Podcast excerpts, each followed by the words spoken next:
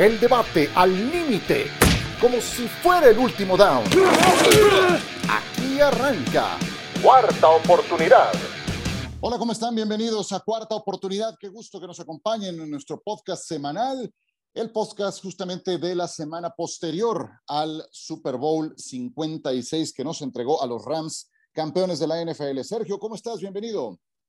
Hola, ¿todo bien, Ciro? Y tan gusto en saludarlos y gracias por acompañarnos feliz, la verdad, fue una temporada que disfruté mucho y me gustó el desenlace, el final me pareció sin ser muy mediático y no creo que termine siendo un Super Bowl memorable. Sí me entretuvo y me gustó. Creo que nos dejó varios temas que, platicar y, que analizar. Hola, Itán, ¿cómo andas? Hola Ciro, hola Sergio, amigos. Bien, eh, a mí no me gusta mucho hacer este podcast porque es el último de la temporada regular, pero tiene que llegar. Al final creo que fue una gran, gran campaña. Sí, el Super Bowl menos espectacular que, que otras etapas, inclusive de playoffs, pero al final creo que la temporada en general deja un buen saldo para la liga y para nosotros como aficionados. Sí, yo entiendo ese, ese punto que mencionas, Aitán, pero te digo una cosa, con que hayamos llegado a la pausa de los dos minutos con la posibilidad latente de una voltereta o inclusive de tiempo extra, creo que ya, ya eso es todo lo que uno pide, ¿no? Cuando, cuando transmite un juego. Y más cuando aquí había tantos elementos como para pensar que los Rams iban a ganar, inclusive por un margen más amplio. Entonces, yo al menos en ese sentido, con que se haya definido después de la pausa de los dos minutos, con todo lo que se hablaba eh, previo al partido, yo, yo en ese sentido me doy por bien servido. De acuerdo. Y además con una serie ofensiva tan buena, Eitan. Sabíamos que, que los Rams tenían que ir al aire, sabíamos que tenían que buscar a Cooper Cup cuando ya no estaba Odell Beckham Jr., por una parte, que necesitaban el touchdown, que no se podían conformar con un gol de campo porque perdían 20 a 16. La serie ofensiva que, que montaron los Rams sí creo que es una serie que vamos a recordar y de la que vamos a platicar bien de McVeigh, bien de Stafford, bien de Cup. Luego si se merecía el MVP o no es otro tema, pero que le, que le quedara un minuto y medio con dos tiempos fuera Cincinnati. Por eso digo, a mí sí me gustó y me gustó mucho el Super Bowl, aunque entiendo que para el aficionado casual, Ethan, del que platicamos mucho la semana pasada, pues no, no es un Super Bowl que, vayan a recordar toda su vida y que ni siquiera conocían a muchos de los protagonistas. Y yo creo que no es un partido que tú le pones a alguien que se va a enamorar de la NFL. Eso no lo hace un mal partido. Fue un partido interesante, fue un partido emocionante, pero sí creo que con ese Super Bowl algunos dicen, ¿a poco esto es de lo que cada domingo los pone locos porque dicen que es súper emocionante? Sí fue un buen encuentro, fue un partido siempre los partidos con más puntos suelen ser más atractivos para ese aficionado casual. En general, un buen Super Bowl y yo sigo leyendo algo que no es común, comentarios mucho más positivos que negativos del show de medio tiempo que en el Super Bowl. También es bien importante para ese aficionado casual que se reúne a una cita social y pasarla bien en un domingo por la tarde. Sí, y yo creo que también nos corresponde hacerle ver a ese aficionado del que dices, a lo mejor no se habrá quedado con el juego tan retratado en la mente, hacerle ver una serie de situaciones que se presentaron durante el juego. Lo lesionado que jugó Joe Burrow la segunda mitad, ya ahora se sabe, traía un problema en la rodilla derecha, después de que lo costalearon todo el partido nos corresponde también hacerles ver lo bien que lo hizo Cooper Cup cuando ya no tenían más armas. No estaba Tyler Higbee, su ala cerrada titular, fuera todo el partido, no se recuperó de una lesión, tampoco se recuperó de una lesión en la primera mitad Odell Beckham Jr. Su hombre más productivo al ataque era Cooper Cup y aún sabiendo que iban a ir con Cooper Cup en la última serie ofensiva, un acarreo en cuarta oportunidad para el primero y diez, cuatro recepciones, incluida la del touchdown y también, eh, pues, eh, lo que termina por hacer alguien como Aaron Donald, ¿no? Que tiene una aparición o tiene varias apariciones puntuales en la recta final del partido para decantar el partido del lado de los Rams. Entonces, yo creo que todas esas cosas eh, nos entregan un, resultado y un partido que creo que gana quien más lo buscó y quien tenía mejor equipo y cuyos mejores hombres dieron un paso adelante cuando más falta hacía en un juego de esta importancia, Sergio. Sí, sí, sí, 100%, porque al final sabíamos que los Rams eran un mejor equipo que tenían más experiencia, que tenían más talento en ambos lados del balón, que los playmakers más importantes los tenían los Rams y lo demostraron y eso, y eso me gusta y eso me parece además que, que es una de las grandes claves que cuando necesitaban ese drive, aunque había lanzado dos intercepciones, apareció Matthew Stafford. Que cuando se había lesionado Del Beckham Jr., aunque toda la atención de la defensiva estuviera puesta en Cooper Cup, la triple corona en una temporada histórica cargó al equipo de manera aérea.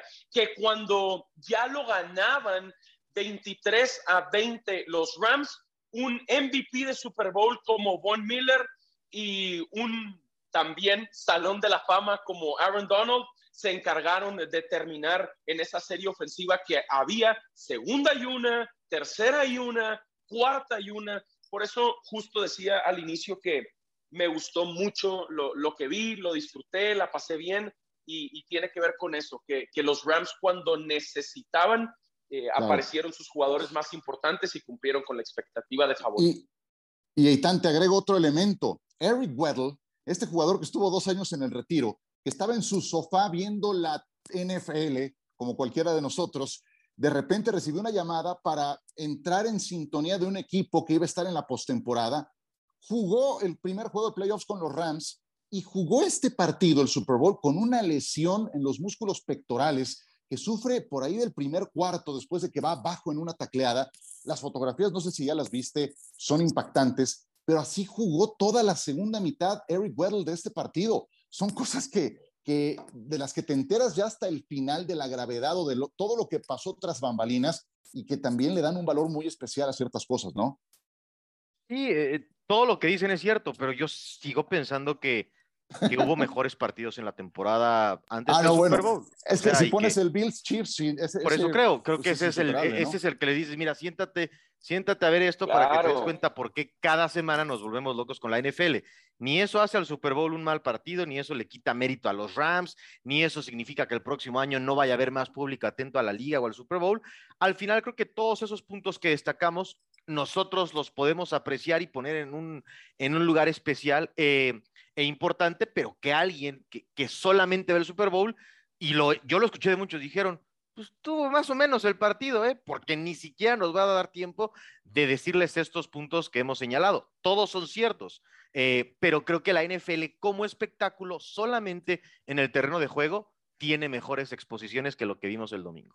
A ver, ya hace, un rato hablabas, eh, Sergio, de, de, lo del MVP. Quiero escuchar el punto de vista de cada uno de ustedes. ¿Bien entregado el MVP a Cooper Cup o no? A ver, es, un gran tema porque la temporada eh, que, que, nos regaló histórica está ahí y entonces eso lo hacía el jugador a seguir eh, en cuanto al, al, juego aéreo de los Rams se refiere. Y ya había notado Odell Beckham Jr. y tras su, su lesión y cuando no puede volver al partido, pues la defensiva de Cincinnati se enfocó en Cooper Cup. Y claro que esa serie ofensiva eh, fue fundamental y, básicamente ahí sí me imagino la indicación era, y en la cabeza de Matthew Stafford también estaba, localiza a Cooper Cup y encuentra la forma de entregarle la pelota. Claro que, que irá con sus lecturas que volteará a ver a sus otros receptores, pero lo único que tenía que hacer era ponerle el balón en las manos a Cooper Cup y confiar en que así iba a ser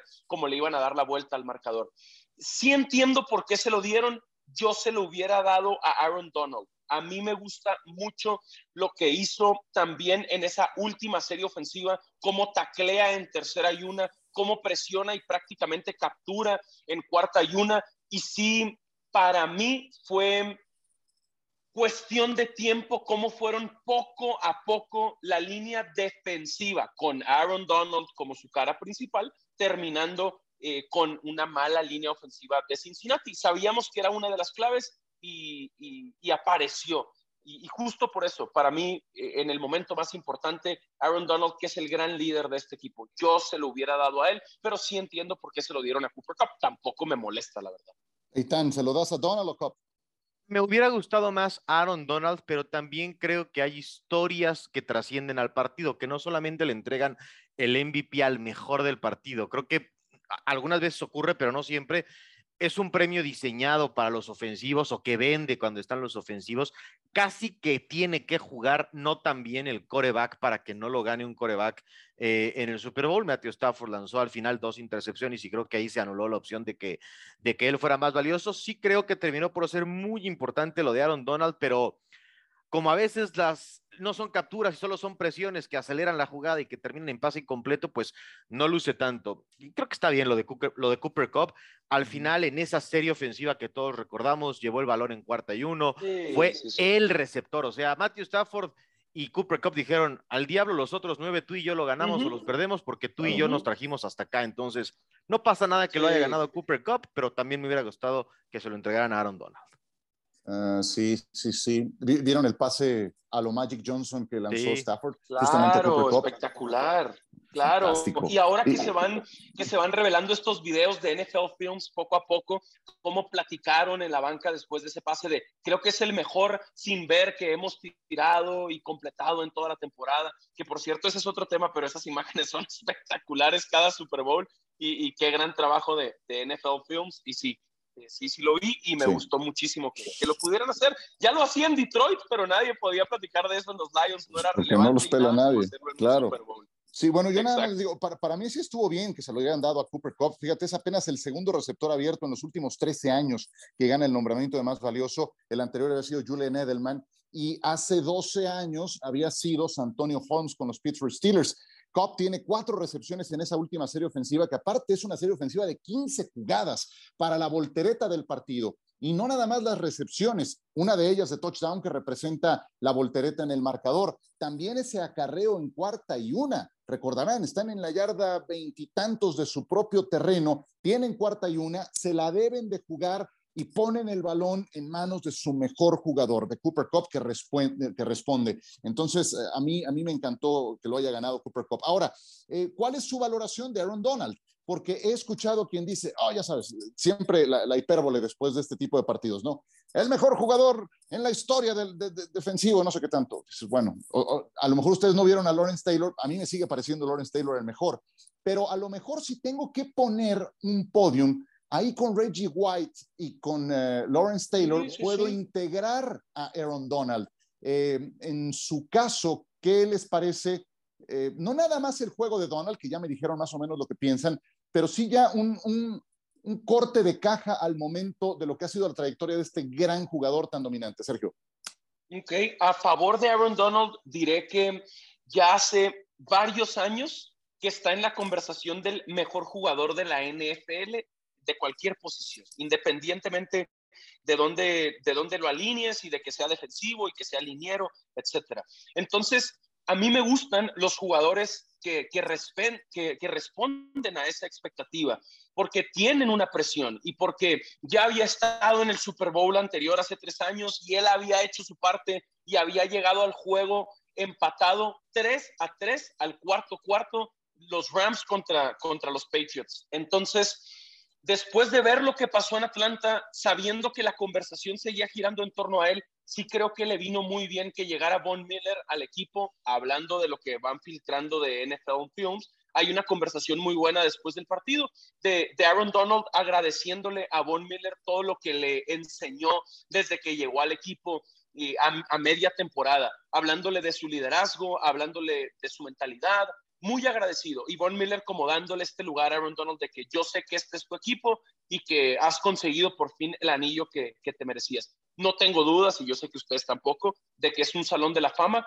Y sí ah, creo que, es, que si los Rams pueden seguir en esta conversación de equipo ganador y él puede seguir peleando otro Super Bowl, quizá otro anillo, sí, sí va a estar ahí justo con, con Lawrence Taylor, que lo que yo he escuchado toda la vida es, es el mejor defensivo de la historia y sí se le metió en la plática a Reggie White en su momento, pero sí, Aaron Donald ya está ahí, ahora que tiene su anillo, valida su carrera.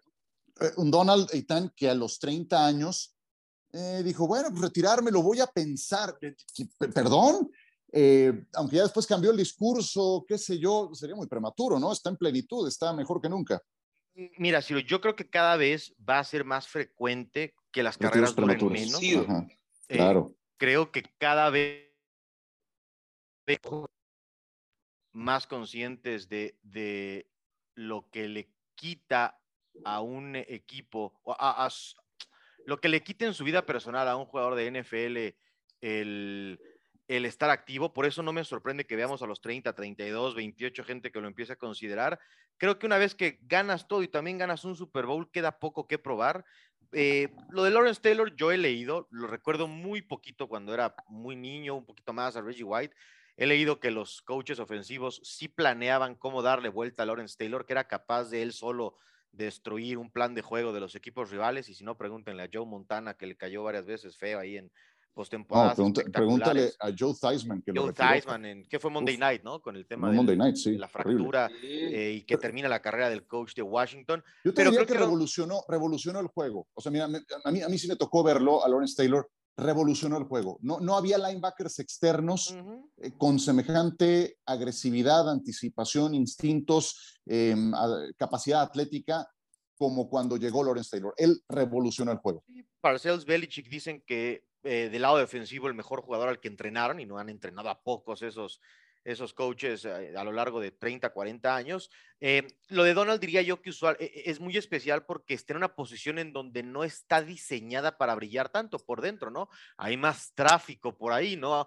que fue algo que cambió, sí pudo tener duelos individuales contra Cincinnati, no sé a quién se le ocurre el poner a un liniero contra Aaron Donald, pero es una carrera así, como dice Sergio, indudablemente de Salón de la Fama, es un jugador que que ha impactado a, los Rams y también eh, da gusto que estos jugadores terminen eh, con un campeonato porque para muchos, no es mi caso, les da una validación como campeones. Es bien interesante que a pesar de que el fútbol americano es el deporte en conjunto por excelencia, y ahí están cientos de casos, sí hay quien necesita ese campeonato para en la plática de los mejores de la historia meter a algunos jugadores. Perfecto. Bueno, va una última antes de ir a pausa y hablar un poco de los Bengals. La verdad, yo, sé que no te gusta hacer este programa los días posteriores al Super Bowl y estoy contigo, Itán, pero hay tantos temas que podría durar el doble, pero tampoco va a durar el doble. Pero sí quisiera una valoración semejante de Matthew Stafford, porque Matthew Stafford em, es lo siguiente, el coreback de un equipo que tuvo ocho campañas perdedoras en 12 años, el coreback de un equipo que se fue cero ganados y tres perdidos en postemporada. Y bueno, la percepción de Stafford era, pobre, le tocó cargar con el bulto mientras estuvo en una franquicia disfuncional. Pero Matthew Stafford también es un coreback que si uno revisa su pintura completa, está próximo a rebasar las 50 mil yardas, le faltan 5 yardas. Es el decimosegundo en pases de touchdown, es decir, igual que John Elway en la historia, y ya tiene un anillo de Super Bowl. Entonces, de el, uff, qué mal, le tocó cargar el bulto, que sí lo es. Cuando uno ve la valoración completa gracias a esta campaña, pues es un currículum que empieza a parecerse de Salón de la Fama. ¿Es irse demasiado lejos o, es una valoración correcta, Sergio? Es una valoración correcta, Ciro, porque mm, lo que mm, había hecho individualmente ya era especial. Además de, las, de las 50 mil yardas que, que qué lástima que no pudo conseguir en el Super Bowl y debe ser, aunque fue campeón, debe ser difícil tener que esperar seis meses para conseguirlas. Le hubiera encantado ya irse con ese número eh, también a, sus vacaciones, etcétera, la celebración. E, eso es un hecho que va a suceder. Además, lo que yo veo especial en Matthew Stafford fue, pues lo hizo con un equipo muy malo. Por una parte podemos decir, nunca logró convertir a los Lions en un equipo competitivo, como sí podríamos decir Joe Burrow en dos años de ser primera selección global llega al Super Bowl, como haya sido, y Matthew Stafford, primera selección global en el 2009, nunca pudo darle la vuelta y se tuvo que ir a ganar a otro equipo. Pero sus números individuales ya estaban ahí y lo que le hacía falta era esto. Y para mí sí, sí va a estar en el Salón de la Fama eventualmente porque, porque esas estadísticas individuales solo van a seguir aumentando. Y aunque ya no vuelva a ganar otro Super Bowl, que claramente la idea de los Rams, ya lo dijeron en su desfile esta semana, es repetir y es regresar, eh, esas estadísticas individuales solo van a ir aumentando y yo creo que a su favor sí va a jugar en la conversación que los Rams sin él, tres años atrás, perdieron el Super Bowl, que Sean McVay aprendió que no era con Jared Goff, que lo manda a Detroit, que se trae a Matthew Stafford Y él, aunque hayan llegado Odell Beckham Jr. y, y Miller y hayan sido importantes en el Super Bowl, él, como la mayoría de los quarterbacks, pues fue la pieza que faltaba. Entonces, si comparamos a los Rams que pierden el Super Bowl 53, anotando tres puntos, a los Rams que ganan el Super Bowl 56, Matthew Stafford es la gran pieza que les hacía falta y eso va a jugar a su favor también. ¿Salón de la fama, sí o no, Eitan? Eh, me gustaría ver que, haga algo más que estadísticas individuales. Y es que creo que el Salón de la Fama, al menos en la NFL, en donde no está tan claro, o sea, creo que no es tan exclusivo como en otros deportes. Eh, creo que lo de las yardas a mí no me gusta meterlo en la conversación porque hoy se juega diferente la NFL. No significa ni que no haya lanzado las 49.995 yardas, pero sí creo que, por ejemplo, tratar de compararlo con un coreback que jugó en los 60 o en los 70 o en los 80. Yo te diría que con el propio Elway. Yo no lo comparo. Y están ahí parejos en, números, ¿eh? Si tú ves la, valoración histórica, están parejos y honestamente me tocó ver a Elway y Elway fue un revolucionario también para su época. No, por ejemplo, estoy, estoy revisando la lista, por ejemplo, Frank Tarkenton lanzó 47 mil yardas. En esa época pesaban más que las 50 mil ahora de, de Stafford. Entonces, sí creo que terminará en Canton, pero yo no creo que en la plática de, oye, dime a los cinco mejores corebacks de los 2000, ah, 2010 y 2020, de inmediato nos brinque Matthew Stafford. O sea, nos va a brincar Brady, Rogers, creo que Wilson inclusive se ve más o parece más un salón de la fama que Matthew Stafford, el Big Ben eh, y estos corebacks, ¿no? Correcto. Bueno, hablemos un poco de Cincinnati, pero después de la pausa, porque porque caray, los Bengals tanto tiempo tardaron para ganar un juego de postemporada. Llegaron, se mantuvieron ahí, pero, pero creo que hay varias cosas que tenemos que analizar, especialmente de Joe Burrow y de la protección que le han dado. Lo hablamos después de la pausa, es cuarta oportunidad.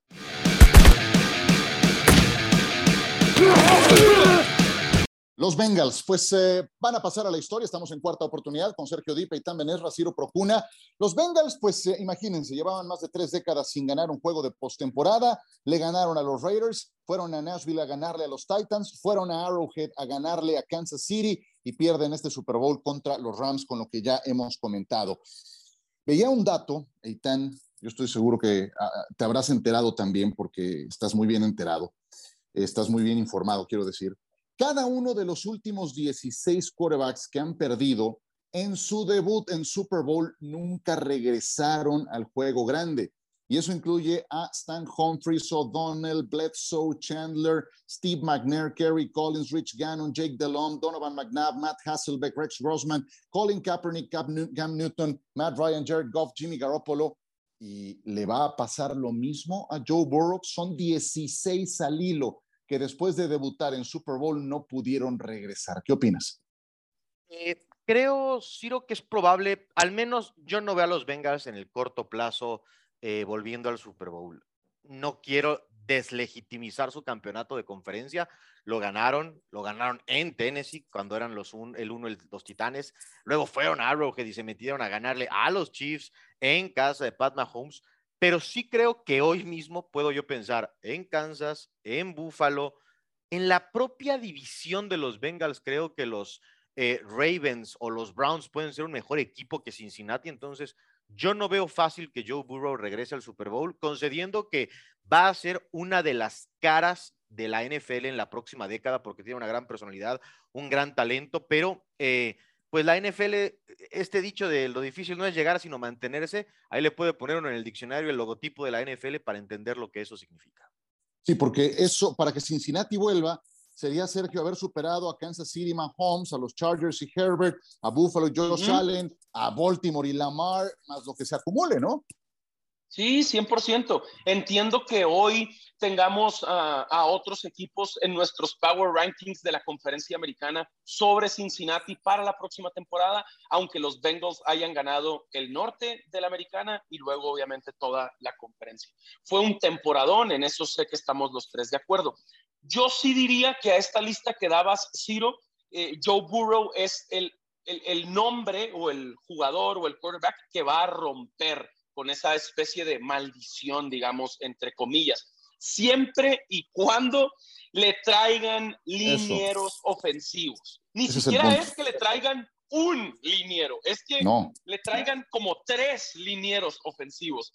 Ya habrán visto el número, entre temporada regular y playoffs lo capturaron 70 veces. 70 es, es irreal. Entonces, ahora, si, si no mejoran su línea ofensiva a través del draft, a través de la agencia libre, la ventana se cierra muy rápido otra vez en la NFL. Sí creo que es un quarterback especial, eh, y no solo dentro, sino fuera del terreno de juego. Y no me refiero a cómo se viste y a los, y a los reflectores y al puro, etcétera, y a las redes sociales, sino a que sí me parece que es un tipo inteligente y que no se va a meter en problemas extra fútbol americano. Y eso muchas veces eh, ayuda a los quarterbacks a mantenerse ahí en la, en la contienda, en la pelea, pero sí necesita una mucho mejor línea ofensiva. Normalmente decimos, con que le traigan a un gran tackle izquierdo. No, aquí necesita como tres. Como tres, sí, totalmente. Tres linieros diferentes. Entonces, si, si atienden esa parte de la línea ofensiva, sí veo a, Cincinnati regresando al Super Bowl, diría en los próximos cinco años. Sí, yo te diría, el, el tackle derecho no, no es de un equipo ganador, Isaiah Prince, el guardia derecho tampoco, Hakim Adeniji, el suplente es una segunda selección de draft. Y las veces que lo vi me pareció bueno, uno que se llama Jackson Carman, no jugó el Super Bowl, pero creo que ese jugador si madura puede, puede integrarse a ese, a ese equipo. Trey Hopkins como centro creo que es mejorable, Quentin Spain como guardia es mejorable, Jonah Williams, el tackle izquierdo, sí me parece bueno, pero de acuerdo, o sea, necesitan al menos tres mejores linieros ofensivos, porque, Eitan, te digo una cosa, yo con el castigo que le vi a Joe Burrow en lo que va de su carrera, no olvidemos que su primera campaña terminó abruptamente en la semana 10. Pude verlo en, eh, el día de prensa el jueves eh, con el equipo de los Bengals. La cicatriz que tiene en la rodilla izquierda es, impactante y al nivel que ha regresado es también sobresaliente. El que ha llegado al Super Bowl con una línea ofensiva tan mala, también. Pero después de ver el Super Bowl, ¿sabes a quién fue el primero que me imaginé? A Andrew Locke corre riesgo, si no le mejoran esa línea ofensiva, de convertirse en el próximo Andrew Locke. Coreback muy talentoso, con una pésima línea ofensiva al que castigaban excesivamente y que terminó tirando la toalla antes de tiempo. Y eh, otro detalle, y solo es un detalle, pero Burrow es un hombre con menos años en la liga de los que su edad debería tener. Es un novato viejo, por llamarlo de alguna manera. No es que lo sea, pero tiene 25 años para estar en su segundo año. Eh, hay jugadores con 22 o 23 que tienen ya esas campañas. Entonces, claro que es el tema, lo saben los Bengals, lo sabe la gerencia, lo sabe Zach Taylor, tienen el dinero o potencialmente el dinero para tratar de arreglarlo. Lo hicieron los Chiefs, por ejemplo, Kansas City, que fue ahí maltratado Pat Mahomes en el Super Bowl, dijeron, yo primero mantengo de pie a Pat Mahomes porque mientras lo tenga de pie tengo oportunidad. Los Bengals tienen que hacer lo mismo van a draftear a un liniero ofensivo, aunque no sea el mejor jugador disponible, y van a, van a pagar de más, y se vale, y no solo se vale, es ahora mientras que Burrow tiene el contrato de novato, cuando puedes pagar de más para eh, abrir o mantener esa ventana que decía Sergio, en la NFL se cierra muy rápido de que puedas competir, porque luego cuando le toque a Burrow firmar, pues para saber en dónde vaya la inflación, si en 50, 60 o 70 millones de dólares al año. Ahorita que dentro de todo no cobra tanto es cuando tienes que ser agresivo.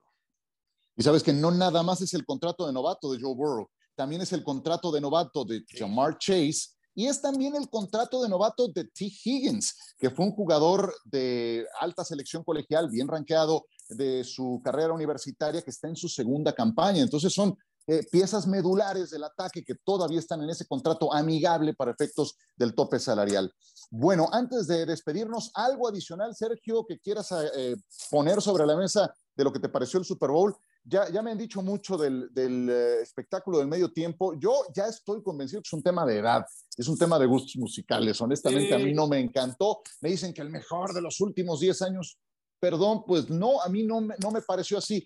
Sí fue un gran show por el montaje, por la producción, por los rayos y centellas, sí, pero no me termina de enganchar algo cuya música no es de mi preferencia. Perdón, discúlpenme, se vale también.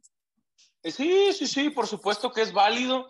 Eh, yo sí, por ejemplo, de todos los que anunciaron para el show de medio tiempo, del que soy fan, así lo diría, es de Eminem y solo cantó una canción, solo cantó, obviamente, su canción más popular, la de su película, Eight Mile, que se llama Lose Yourself. Entonces, a mí tampoco me volvió loco porque, otra vez, es una cuestión de gustos. Yo al rapero o hip hopero, como le quieran llamar, que más ganas tenía de ver, era a Eminem y solo lo vi eh, cantando una canción. Pero bueno, eh, sí, creo que, es un, creo que es un show de medio tiempo del que se, se, va a hablar, no por si fue bueno o malo, sino porque fue diferente, porque ya estábamos acostumbrados a, ver a solistas o a ver a bandas, pero nunca se había mandado este mensaje a través de, del, del, rap, del hip hop de Compton, ahí en California, etcétera, el escenario, el estadio, todo. Entonces, sí creo que es un Super Bowl del que nos vamos a acordar porque para la industria de la música sí son personajes grandes, Dr. Dre y Snoop Dogg y Eminem y 50 Cent, que salió de sorpresa, pero no creo que haya sido para mí, y eso que sí me gusta mucho Eminem, algo espectacular tampoco. Creo que exageraron por no ir contra la corte. Me toca hablar a mí del show de medio tiempo. Este, pues estuvo divertido, un poquito largo. Tú que nunca quieres hablar del show de medio tiempo, güey. Pues, medio me gustó, o sea, no me incomodó. La verdad es que como no es algo para mí, pues me da lo mismo si les gusta o no. Me gusta sí que yo he leído más comentarios positivos que negativos. Eso no significa, es que al final creo que eso es el arte, ¿no? El arte es subjetivo, pues una pintura te puede gustar a ti, no a mí. Una escultura puede ser atractiva para alguien y no para otra persona. Y literalmente, o es por edad o es por género musical, no lo hace bueno, no lo hace malo. Pero leí comentarios positivos y me gusta que en medio de una fiesta que va más allá del aficionado al Super Bowl, pues más gente se la haya pasado bien. Yo ya estoy en paz con que duren más de media hora los medios tiempos que antes en otra etapa de mi vida me daba coraje, entonces sí, estuvo divertido, la verdad es que no me, ya no me afecta. Yo, yo también estoy en paz con ese tema, ¿eh? créeme que estoy en el entendido de que a los que me gustaría ver en un show de Super Bowl, pues ya estuvieron. eso, eso te iba a preguntar, justo me da la impresión también que pues ya la NFL se ha quedado un poco sin grandes exponentes que no hayan estado, ¿no? También por eso digo, pues a quién van a invitar, no. modo que cada año vayan los Rolling Stones, o sea. No, no, deja eso, o sea, tristemente ya por un tema de edad algunos, algunos están muriendo, o sea, los Stones están, están incompletos por la muerte de Charlie Watts, eh, The Who también está incompleto, ya estuvieron en un Super Bowl, eh, entonces ya empiezas a tener casos de esa naturaleza, ¿no? Entonces, te digo, yo tampoco me enrollo ya con eso, pero pues si me preguntan, pues es lo que digo, ¿no? De, ubicaba dos rolas, traigo una de, la tonada de una de ellas la traigo irremediablemente Oye, Ciro, pero... metida en la cabeza desde hace, desde el domingo del partido. Lo lograron. No sé ni qué diablos dice la letra. Además, Oye, pero... Ni me voy a meter a ver. O sea, no, mi pregunta, Ciro, es, y en el estadio sí se prendió al, sí en el público, ¿no? Sí, sí hubo una conexión grande con la gente en el estadio. Sí, sí hubo momentos, mira, no te sabría decir ni cómo se llamaba cada uno, pero hay uno que aparece de cabeza, ¿no? ¿Quién, ah, ¿quién fue? 50 Cent, ese fue sorpresa, ese, fue sorpresa. bueno, ese, ese, ese compa cuando aparece de esa forma, eh, sí prendió a la grada, ¿verdad? Cuando sale el famoso Snoop Dogg, que ya después se vio lo que había hecho tras bambalinas antes de saltar a la cancha, este, eh, también prendió a la, a la grada también cuando salió Eminem. Yo te diría que cuando iba saliendo cada uno, sí, sí había un, un, eh, un, un punto alto dentro de la tribuna. Y debo decirles que el estadio que es espectacular, yo ya cuando veo, cuando veo un, un, escenario de esa naturaleza, de ese calibre, me pregunto, bueno, ¿y qué sigue? O sea, ¿qué, qué es lo siguiente para sorprendernos, para matarte esta, ¿no? Para matar semejante escenario. Me cuesta mucho trabajo, honestamente no lo sé el escenario vibraba de verdad por, por cómo se sentía eh, la música eh, y cómo se prendía la gente, ¿no? Entonces, bueno, pues, está bueno. Se trata de, de, que esa también sea una ventana para atraer nuevos aficionados, no nada más durante la semana del Super Bowl, no, no nada más durante el juego grande, sino también para acarrearlo durante toda la temporada. Mi pronóstico iba a quedar grabado nada más, compañeros, es que ah, el ya, próximo para el próximo año, Super Bowl.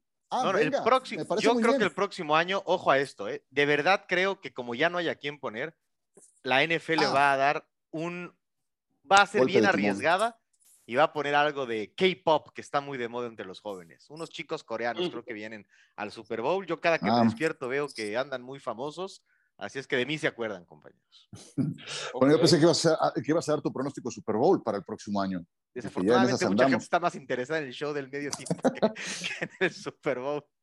Bueno, algún, algún, ya para, para, despedirnos, algún pronóstico en este momento. Para mí el que vale es el de septiembre. Ya después de draft, agencia libre, etcétera, de, de, que recapitulas lesionados, el día anterior a que empieza la temporada es para mí el que vale. Pero en este momento, ¿quién dirías que son los que arrancarían en la pole position, Sergio, para cerrar? Ok, por lo pronto, hablando de eso, no me gusta que, que los Rams no partan como favoritos en las apuestas, porque si eres el campeón, porque si no ha habido movimientos precisamente por el draft y por la agencia libre, nunca he entendido eso, pero bueno, eh, diría que número uno, eh, Kansas City. Kansas City, con el retiro de Tom Brady, pienso que, que son los Chiefs el equipo a vencer de toda la NFL. Mira, ya, me, ya, ya, me, diste chance de que si me equivoco feo no pasa nada porque dijiste que no vale. pero si le pues llego a pegar, si le llego a pegar, la vendo como el Nostradamus. Venga, este, dale. Me gustaría ver a Kansas y a los Cowboys. Me gustaría ver finalmente a Dallas en el Super Bowl. Con Mike McCarthy. Ese, ese, es el impedimento, pero creo que los Cowboys veo más fuerte la americana que la nacional y creo que en talento, particularmente sin Brady, y yo creo que Rodgers no vuelve a Green Bay, creo que en talento sí están los vaqueros para competirle a cualquiera de los equipos de la nacional. Los Cowboys traen la casa en fuego por si no lo sabían. Eh, o sea, todo lo que ha pasado después de su eliminación, cada semana hay una, hay una bomba que, que, estalla al interior de los Cowboys.